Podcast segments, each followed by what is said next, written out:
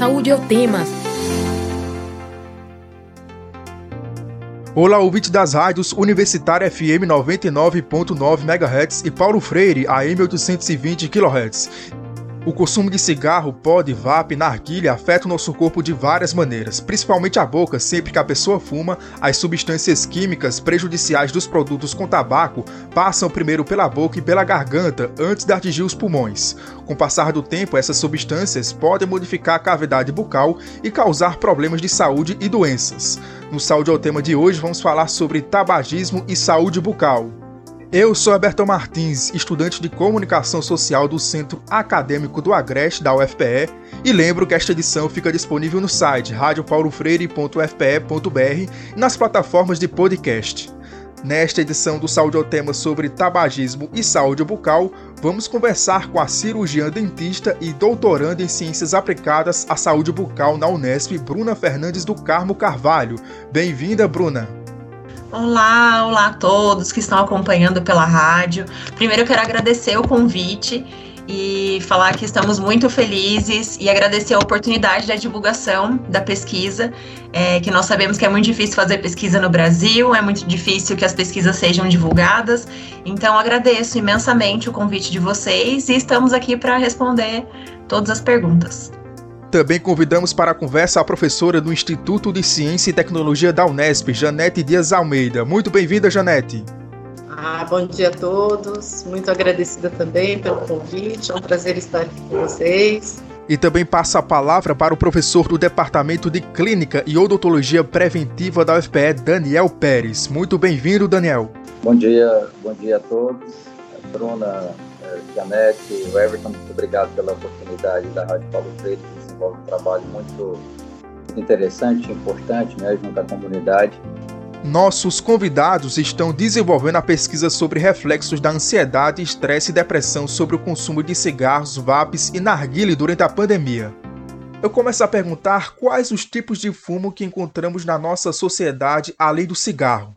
Hoje existem vários, né? Depois eu passo a palavra para a Bruna, que foi a idealizadora da pesquisa, a Everton, que é minha orientada de é, doutorado, a Bruna está comigo já faz um tempo, e eu trabalho com a linha de tabagismo há muitos anos. Eu, inicialmente, com pessoas que consumiam cigarro industrializado, cigarro comum, é, e sempre trabalhando com pessoas que não têm qualquer alteração visível é, em mucosa de revestimento da cavidade bucal. E desde os primórdios, que já faz muitos anos, é, nós observamos já algumas alterações celulares em pessoas é, que consomem tabaco. E hoje existem essas outras formas que os jovens aderiram, como o narguile e, e o cigarro eletrônico, que tem se tornado assim muito comum entre os jovens, e, e, nós precisamos pesquisar. Então, vou passar para a Bruna também falar um pouco a respeito desses outros outras formas de consumo de tabaco. É, nós temos notado, então, como a professora falou, que da última década, principalmente para cá, é, o consumo do tipo de tabaco vem sendo modificado, né? Então, a gente tem no Brasil, mais ou menos desde a década de 80 até agora, é, uma queda, mas é, muito pequena, na verdade, no consumo do cigarro industrializado, que ainda no mundo todo ele é o mais consumido, mas já está acontecendo uma inversão, principalmente na população jovem. Hoje em dia, é, os jovens, e eu falo pessoas é, né, do ensino médio, para, né, então, adolescentes, jovens adultos, têm iniciado o consumo de tabaco ou de derivados de tabaco por essas novas modalidades. Então, pelo narguile, pelo vape, pelo pod. Vape pod são considerados aí os cigarros eletrônicos, né? Tem uma, uma variação entre eles.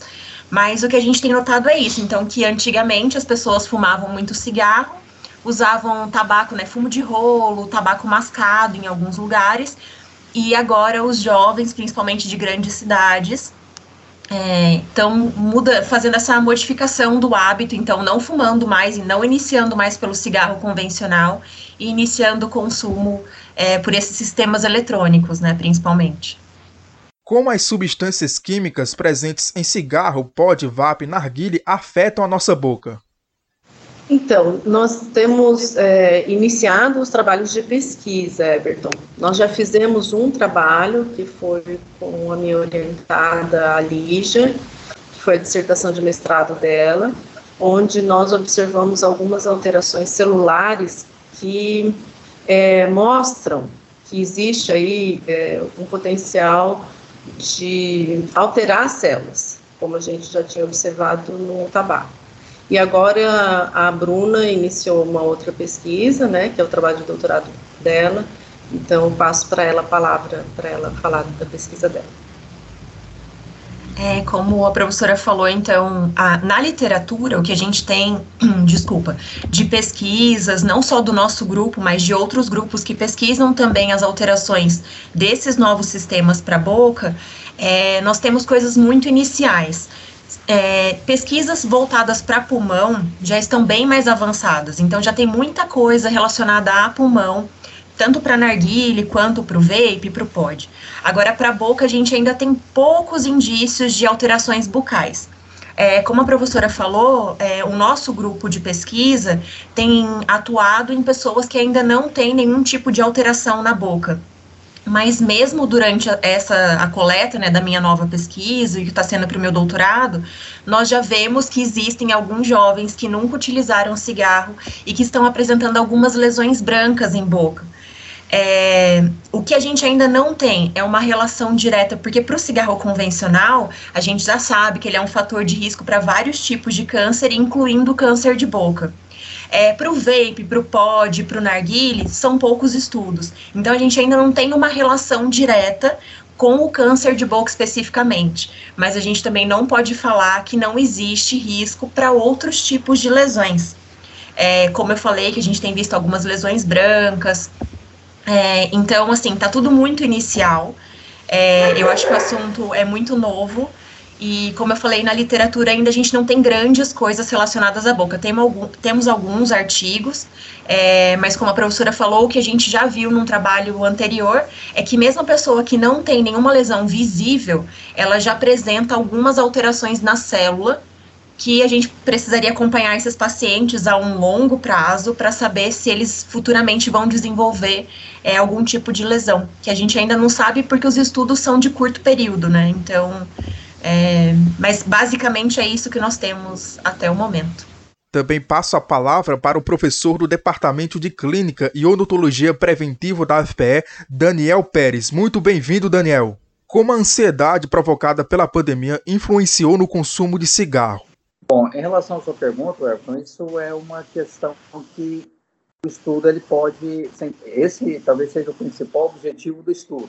Né?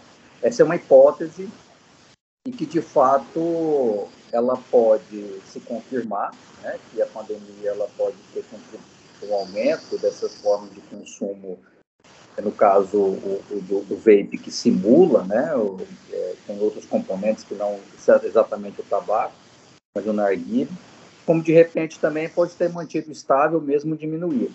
Né?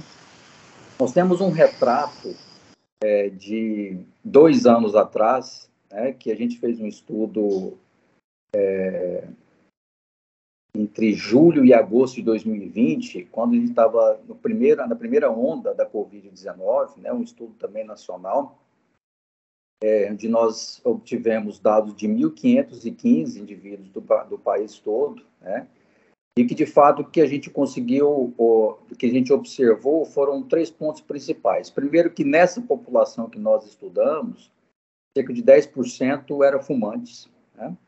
eram fumantes, e desses fumantes, quase 30% deles é, é, responderam que abandonaram o hábito de fumar durante a pandemia.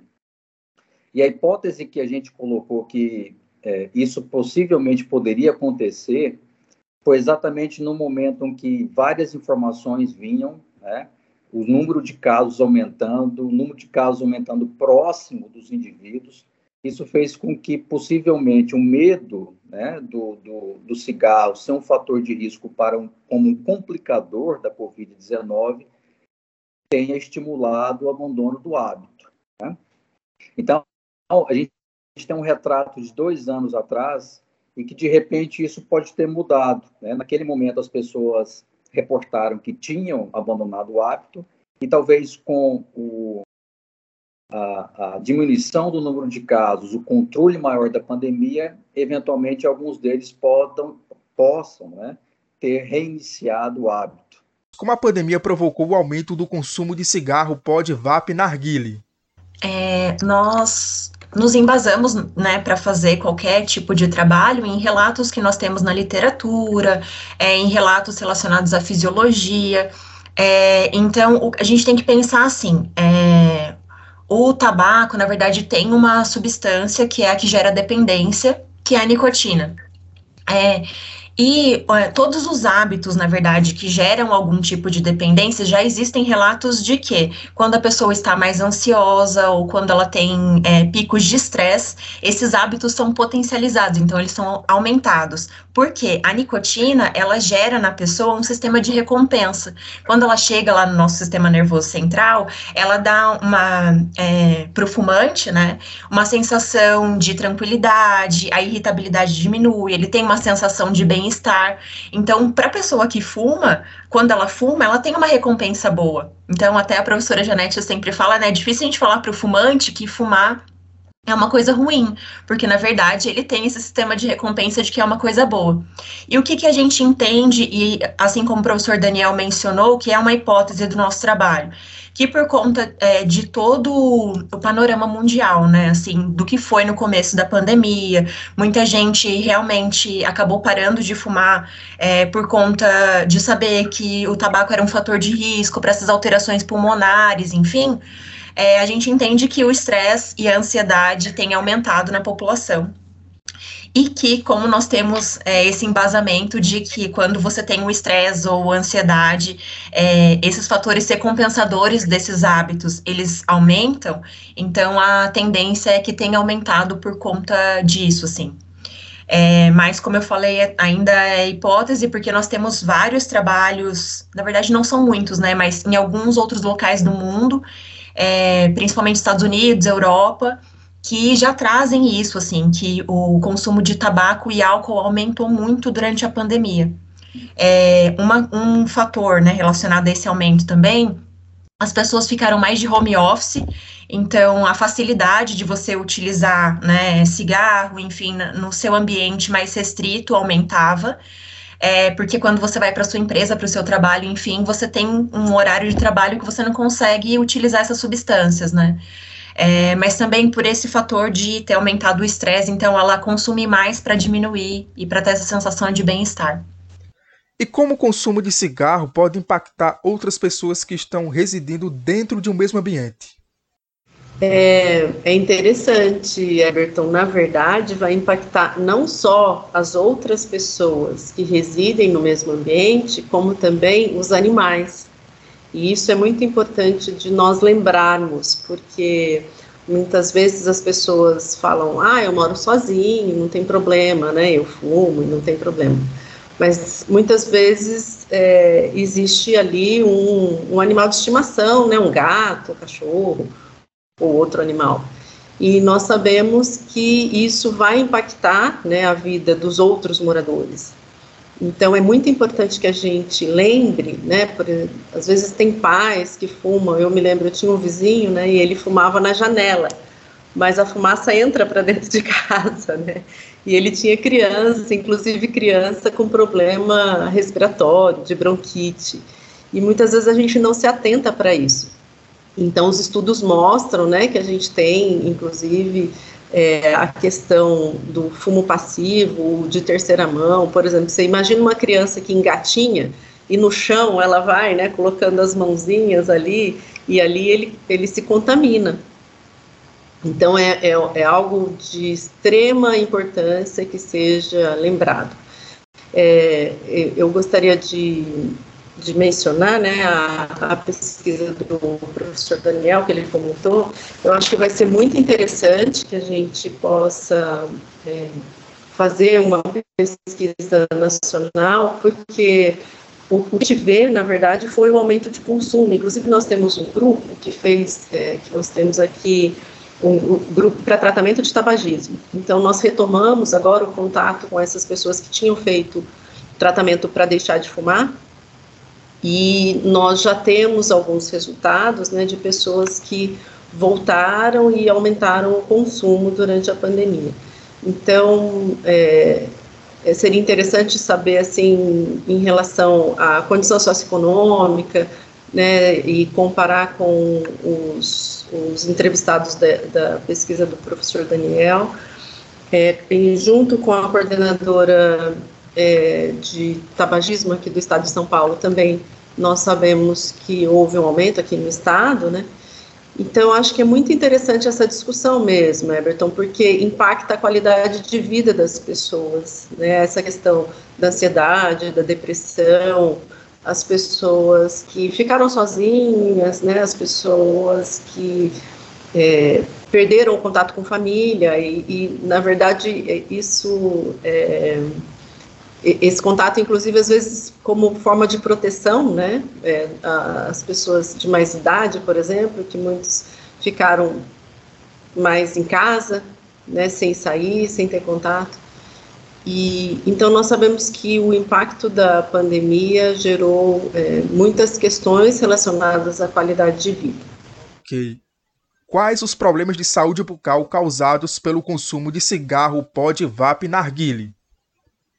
Em relação ao narguile, o, o vape, né, e os, as outras formas de consumo de, cigarro, de cigarros eletrônicos, é, ainda é muito incipiente, né, os efeitos na cavidade bucal.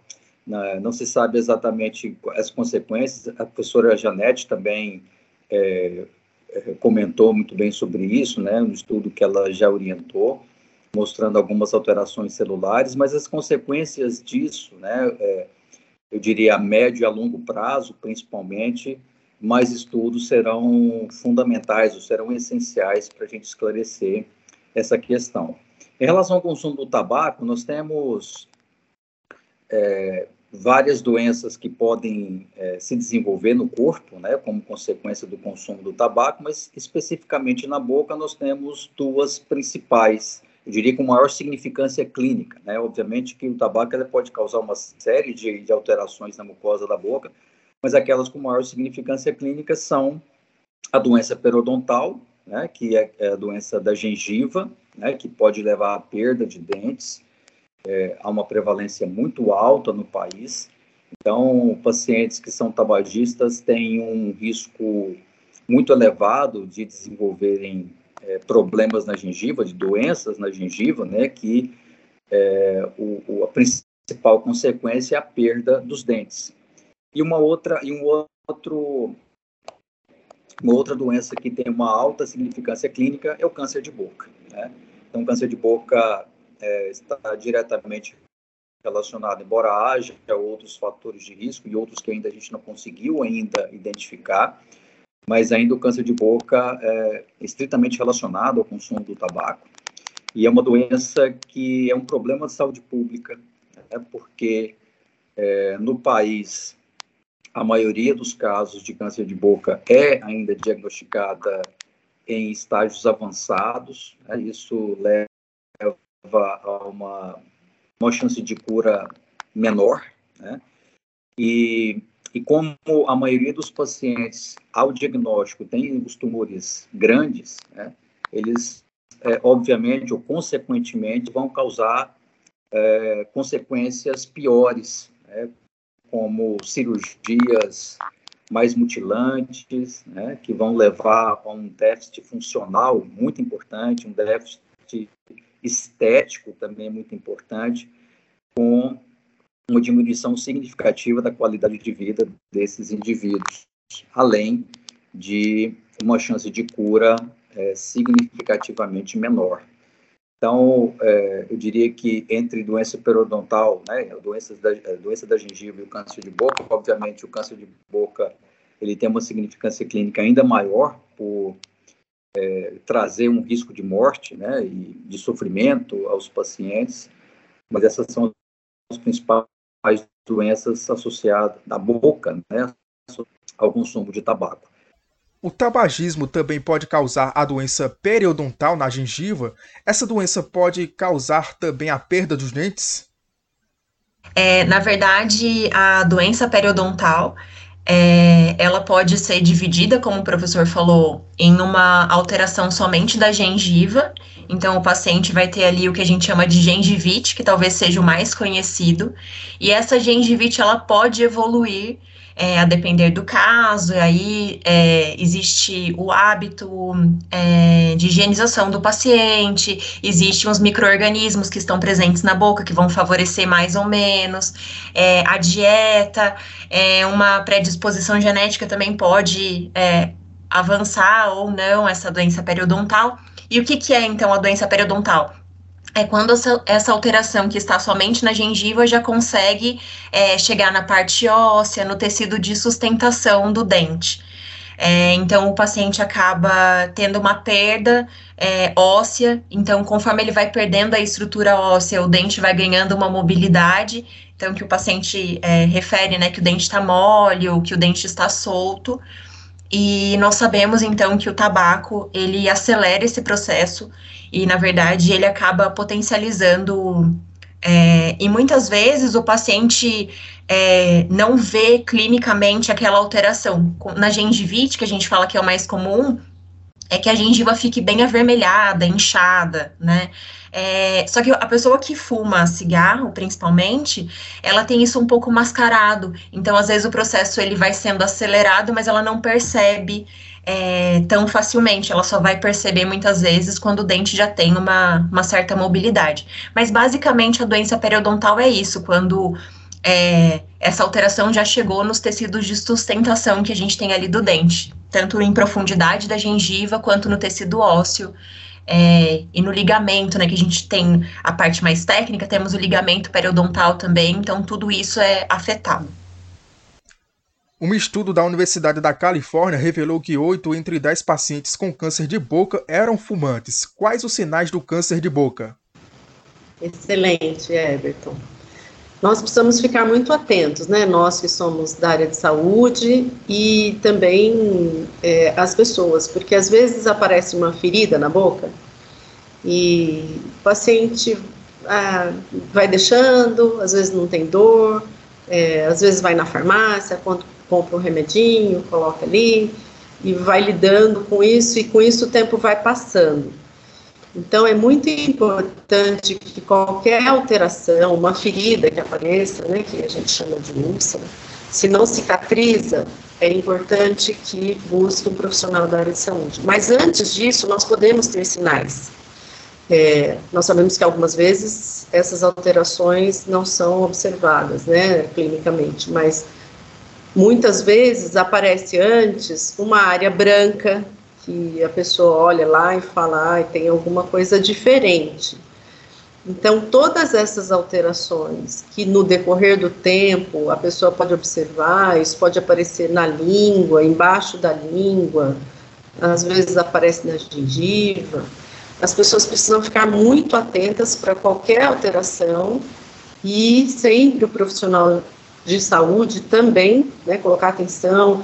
A gente precisa sempre examinar muito bem todas as estruturas, né, é, toda a mucosa que reveste a cavidade bucal. A gente precisa é, sempre olhar, né, com muito cuidado, língua, né, embaixo da língua e, e, lá na região bem atrás, né, quando a gente põe a língua para fora, a borda lateral da língua, a gente precisa examinar com muito cuidado. E a pessoa, né, que é, tem o hábito, ou independente de ter hábito, quando observar qualquer alteração, é importante que procure um profissional da área de saúde.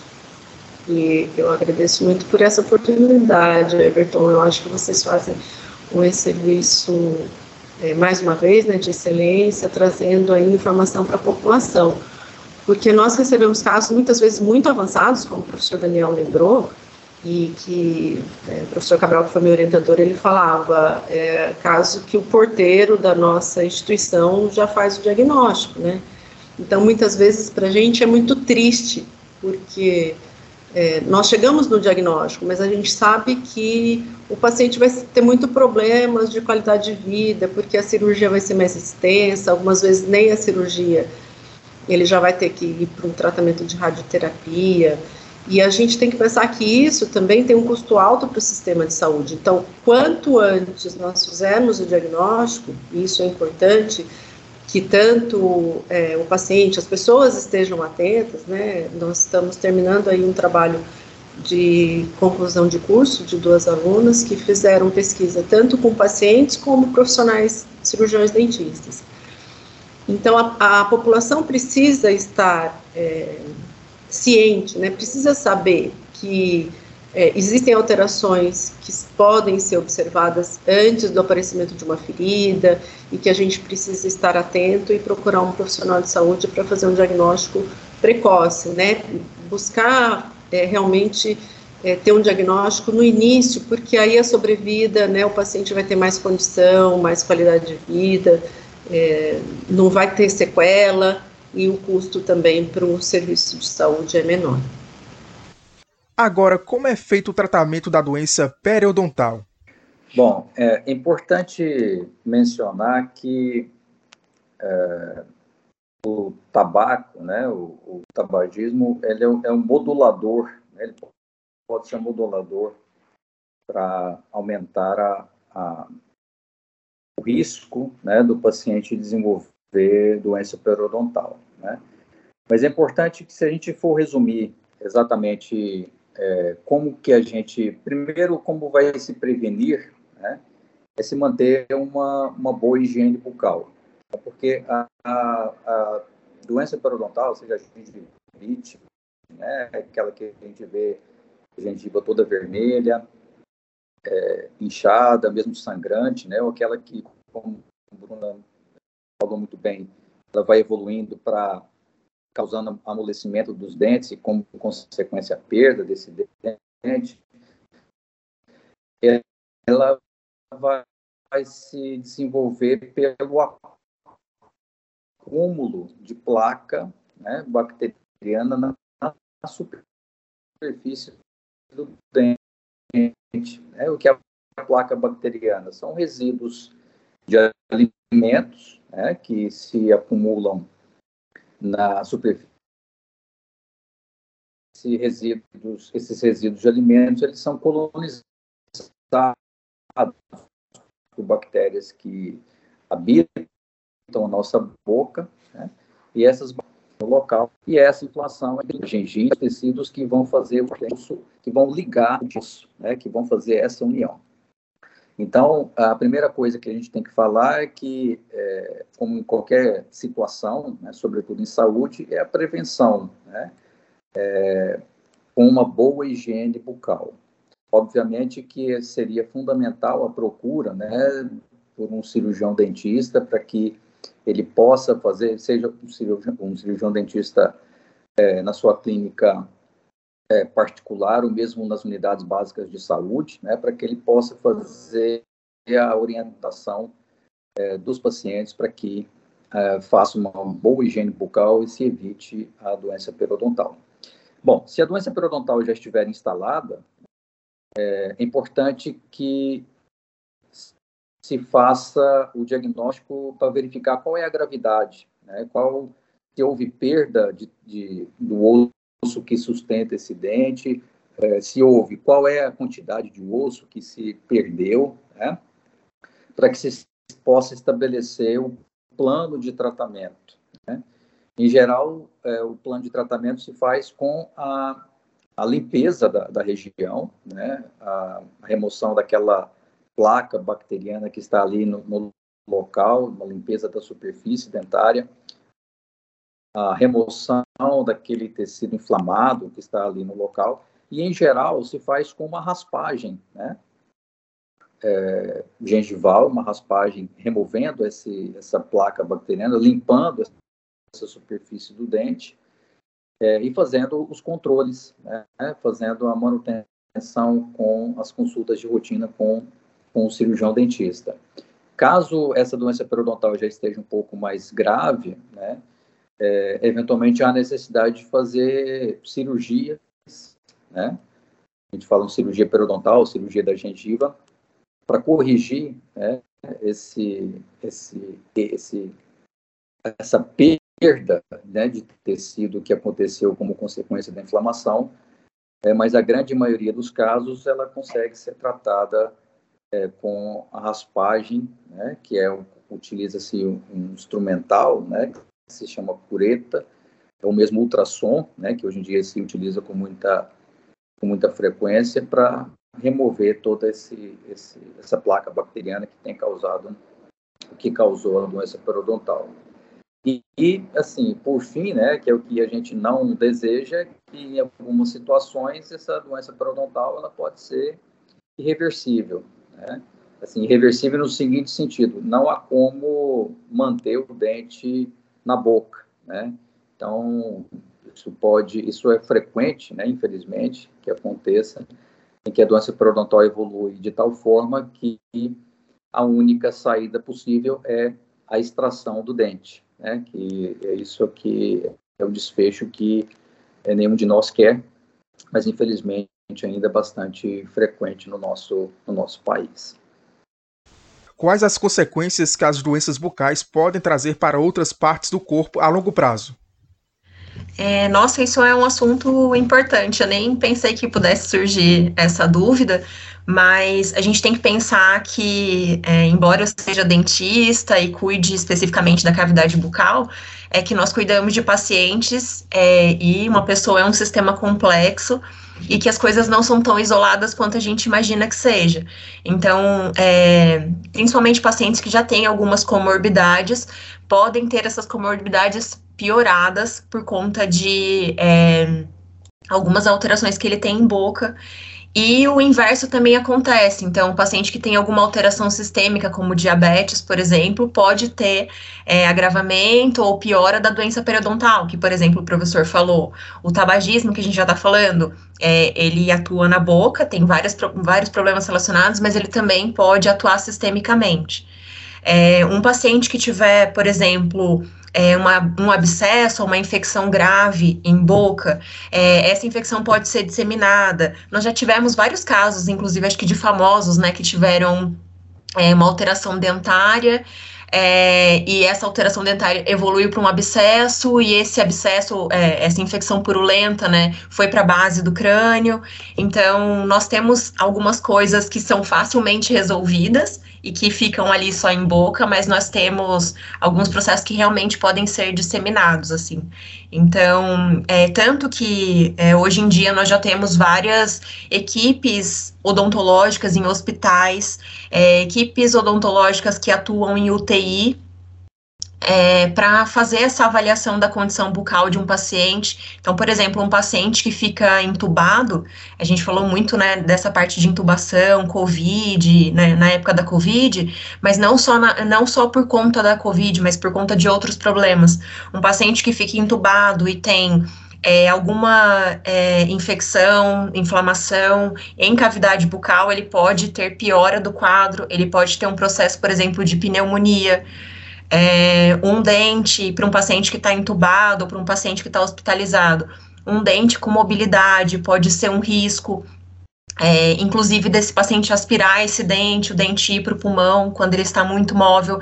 Então, tem várias coisas que é, acontecem na boca e que podem ser disseminadas. E uma coisa que eu queria falar que é interessante: muitas vezes nós temos é, não pensando, né, o que está na boca e poderia se alastrar, né, ou ir para outras partes do corpo, mas pensando que a boca muitas vezes, é, alterações em boca, é, são fatores que fazem diagnóstico de alterações sistêmicas. Muitos pacientes vêm para a nossa clínica é, se queixando, por exemplo, de ardência bucal, se queixando de alguma alteração na língua, que a língua ficou careca, é, ou de várias outras coisas, inclusive alterações autoimune. E quando a gente vai avaliar, muitas vezes o paciente tem um quadro de anemia, o paciente tem um quadro de diabetes que ele não sabe, o paciente tem um quadro hipertensivo. É, então, tudo isso faz parte do mesmo conjunto, como eu falei, né, que os indivíduos, as pessoas são é, sistemas complexos. Então, a boca tanto pode ser um fator que dissemine algum tipo de processo infeccioso, mas a boca também pode ser um fator que faça um diagnóstico de alguma alteração muito importante sistemicamente no paciente. Ok. Hoje o Saúde ao Tema fala sobre tabagismo e saúde bucal. Recebemos o professor do Departamento de Clínica e Odontologia Preventiva da UFPE, Daniel Pérez, e também a cirurgiã dentista e doutoranda em Ciências Aplicadas à Saúde Bucal na Unesp, Bruna Fernandes do Carmo Carvalho, além da professora do Instituto de Ciência e Tecnologia da Unesp, Janete Dias Almeida. Quais os hábitos que a pessoa pode ter para deixar o consumo do cigarro sem o uso do cigarro eletrônico? É, a gente sabe que cada indivíduo é único e cada um vai ter uma forma assim de encontrar. Então, o que a gente sempre conversa com, com as pessoas né, que, que nos procuram, é, a gente sempre procura observar em que fase a pessoa está. Porque às vezes a pessoa fuma e ela nunca pensou em parar de fumar, porque ela se sente bem fumando, né? Como a Bruna já explicou, ela vai ter ali uma sensação de bem-estar, de é, isso dá, dá uma fica mais desinibido, né? As pessoas às vezes é muito tímida, fica mais desinibido lá na festa com cigarro. Então, assim, às vezes a pessoa nunca pensou em parar de fumar. Então, quando a gente pergunta, você já pensou em parar de fumar? Então, para o profissional de saúde, isso seria uma primeira pergunta, assim, para quem ele está atendendo. E a gente conversa com as pessoas para substituírem de alguma forma, porque geralmente assim, uma pergunta importante é, é, se a pessoa fuma logo que ela acorda. Então isso demonstra, né, entre as perguntas, o nível de dependência. Talvez a pessoa possa substituir, porque às vezes o hábito de ter o cigarro na mão ele possa substituir, por exemplo, por uma cenoura, um, um palitinho de cenoura que ele faça, de só segurar ou colocar o lápis, porque existe muito do hábito, que é ter alguma coisa ali na mão, entendeu? E outra coisa que a gente pode combinar com a pessoa é da pessoa pensar: você quer marcar uma data? Então, alguns vão marcar assim: ah, eu vou marcar a data do meu aniversário para parar de fumar, ou ah, eu vou ter um neto, vai nascer meu neto, então eu vou marcar uma data para quando meu neto nascer eu já não ter mais a, a, o hábito de consumir, né, de fumar, porque eu sei que é prejudicial por conta dessa fumaça e das substâncias que ficam no ambiente. É, então, a gente precisa ir conversando com a pessoa para ver quais são os chama de gatilho. Então, se é quando eu pego o telefone, se é quando eu tomo um café, se é quando eu estou na festa. Então, quais são os gatilhos que me levam a fumar? E a partir desses gatilhos, a gente encontrar algumas alternativas, né, como eu falei, para que a pessoa é, troque, ela faça uma troca aí nesses momentos, né? Então, é, são, são ou trocar por um copo d'água, né? E que é muito importante a, a, gente se hidratar e às vezes as pessoas esquecem, né, de consumir água. Pode ser uma possibilidade também. Olha, quando der vontade, vai, pega um copo d'água, pega um chá, alguma coisa assim. Então, isso é muito individual, Everton, sabe? A gente é, precisa ser realmente assim é, um compartilhar de experiências entre o indivíduo, né, entre o paciente e o profissional, e ir buscando alternativas, porque tem muita relação com o hábito, como eu falei, né, que é ter o cigarro na mão. O cigarro é um companheiro da pessoa, entendeu? Então, muitas vezes é a companhia que a pessoa tem, e a gente precisa entender isso, que o hábito de fumar leva a uma dependência química. Isso é reconhecido como dependência. E muitas vezes as pessoas não sabem. Então a gente atende muito paciente que fala assim: "Ah, não parei de fumar ainda porque eu não tenho vergonha na cara". Não é verdade. É uma dependência química. Então nós precisamos desmistificar que o indivíduo não para porque ele é sem vergonha ou porque ele não quer, entendeu? Nós precisamos entender que o indivíduo, que a pessoa que faz é, uso, né, que consome tabaco de alguma forma, que ele passa a ser um dependente químico e que nós precisamos, então, é, trabalhar num processo é, conjunto para ajudá-lo, né, se assim ele quiser, obviamente, né, a deixar o hábito. Então, é muito interessante que algumas vezes a gente pode é, chamar atenção para um outro lado. Então, por exemplo, hoje se fala muito de harmonização, as pessoas têm investido nisso, é, às vezes investem mais dinheiro em harmonização do que no tratamento da saúde bucal.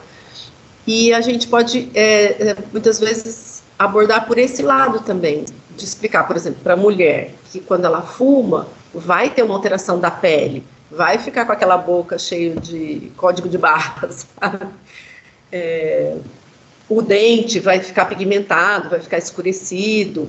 Então a gente pode muitas vezes chamar atenção por esse outro lado e, e ajudar a pessoa nesse processo, entendendo que isso é uma dependência e que precisa é, de ajuda. E o que é de suma importância é que o SUS tem tratamento para isso. Nós temos tratamento gratuito no SUS disponível para toda a população.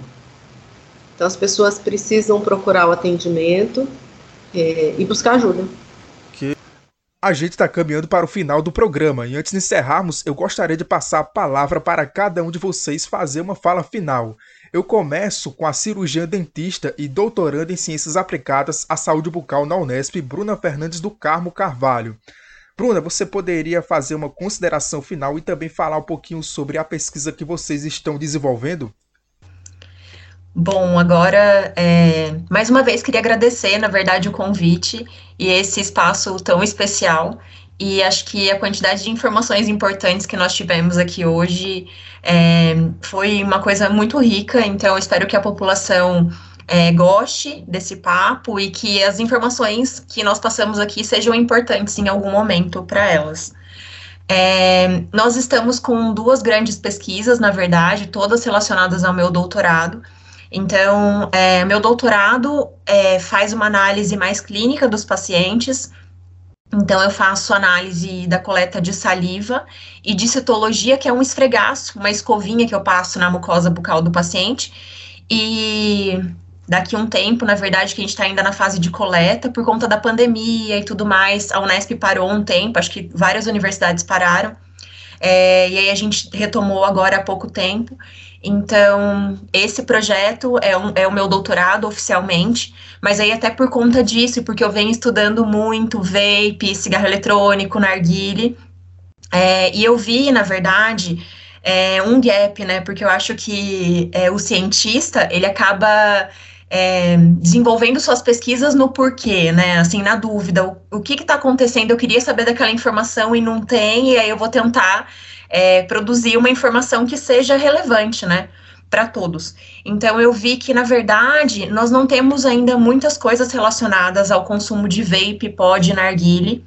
É, já temos muitas coisas relacionadas ao cigarro industrializado, mas, como eu falei inicialmente, é, está acontecendo essa troca, né? Os jovens já não estão mais fumando cigarro e usando vape narguile numa intenção de que isso seja melhor do que o cigarro.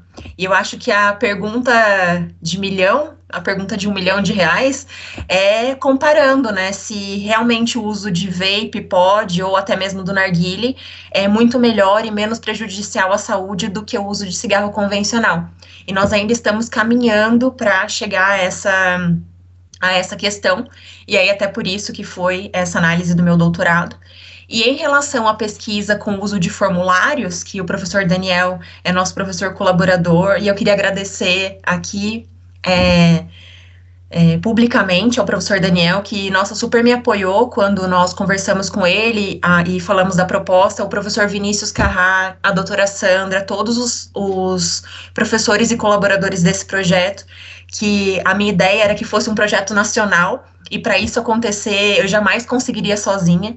A professora Janete me apoia, me coordena, me orienta, mas a gente entende que é, grandes trabalhos são frutos de grandes colaborações. Então, mais uma vez, professor Daniel, muito obrigada.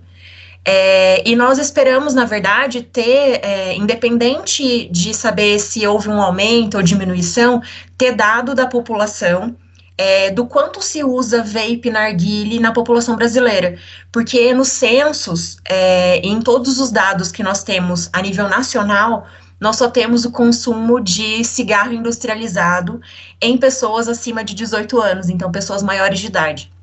É, e o que a gente quer ver, apesar de que nossa pesquisa também, é, por conta de comitê de ética e tudo mais, vai trabalhar com pessoas acima de 18 anos, mas a gente quer abrir, colocar um dado é, de Brasil do quanto esses jovens estão consumindo, e é o que a gente espera, na verdade, ter no final dessa pesquisa, assim, o quanto esses jovens estão consumindo e se houve mesmo é, uma mudança durante a pandemia. Então, esses dois grandes projetos, um projeto clínico e um projeto via formulário, que eu espero muito que as pessoas respondam, é, porque a pesquisa só vai dar certo se a população, obviamente, é, colaborar, se voluntariar a responder. O nosso formulário é um formulário que não demora mais do que 10 ou 15 minutos para ser respondido. É um formulário online, a pessoa não precisa vir até São José dos Campos para conversar comigo ou com a professora Janete é, ou com o professor Daniel, aí com vocês. É só responder o formulário online. E mais uma vez queria agradecer esse espaço de vocês e agradecer também a divulgação da nossa pesquisa. Muito obrigada. Obrigado, Bruna. Também passa a palavra para o professor do Departamento de Clínica e Odontologia Preventiva da UFPE, Daniel Pérez.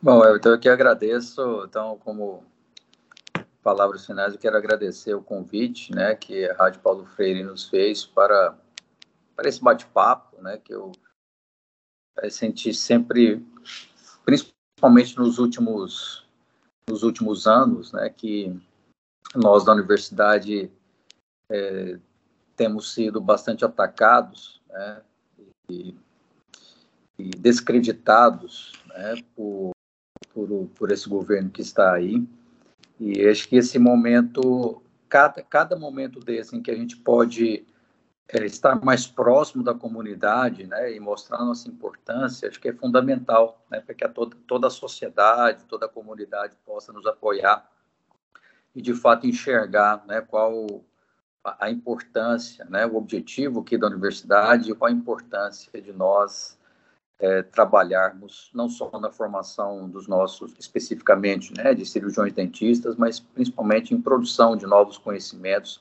e que no final de tudo é, os beneficiados, né, os maiores beneficiados serão os indivíduos que estão na comunidade aqui ao redor, mas também é, de todo o país. Né? Veja que a rede de colaboração que nós temos é nacional, é, com, intuito, com intuito né, de é, coletar dados realmente que vão ser importantes é, para, para o país.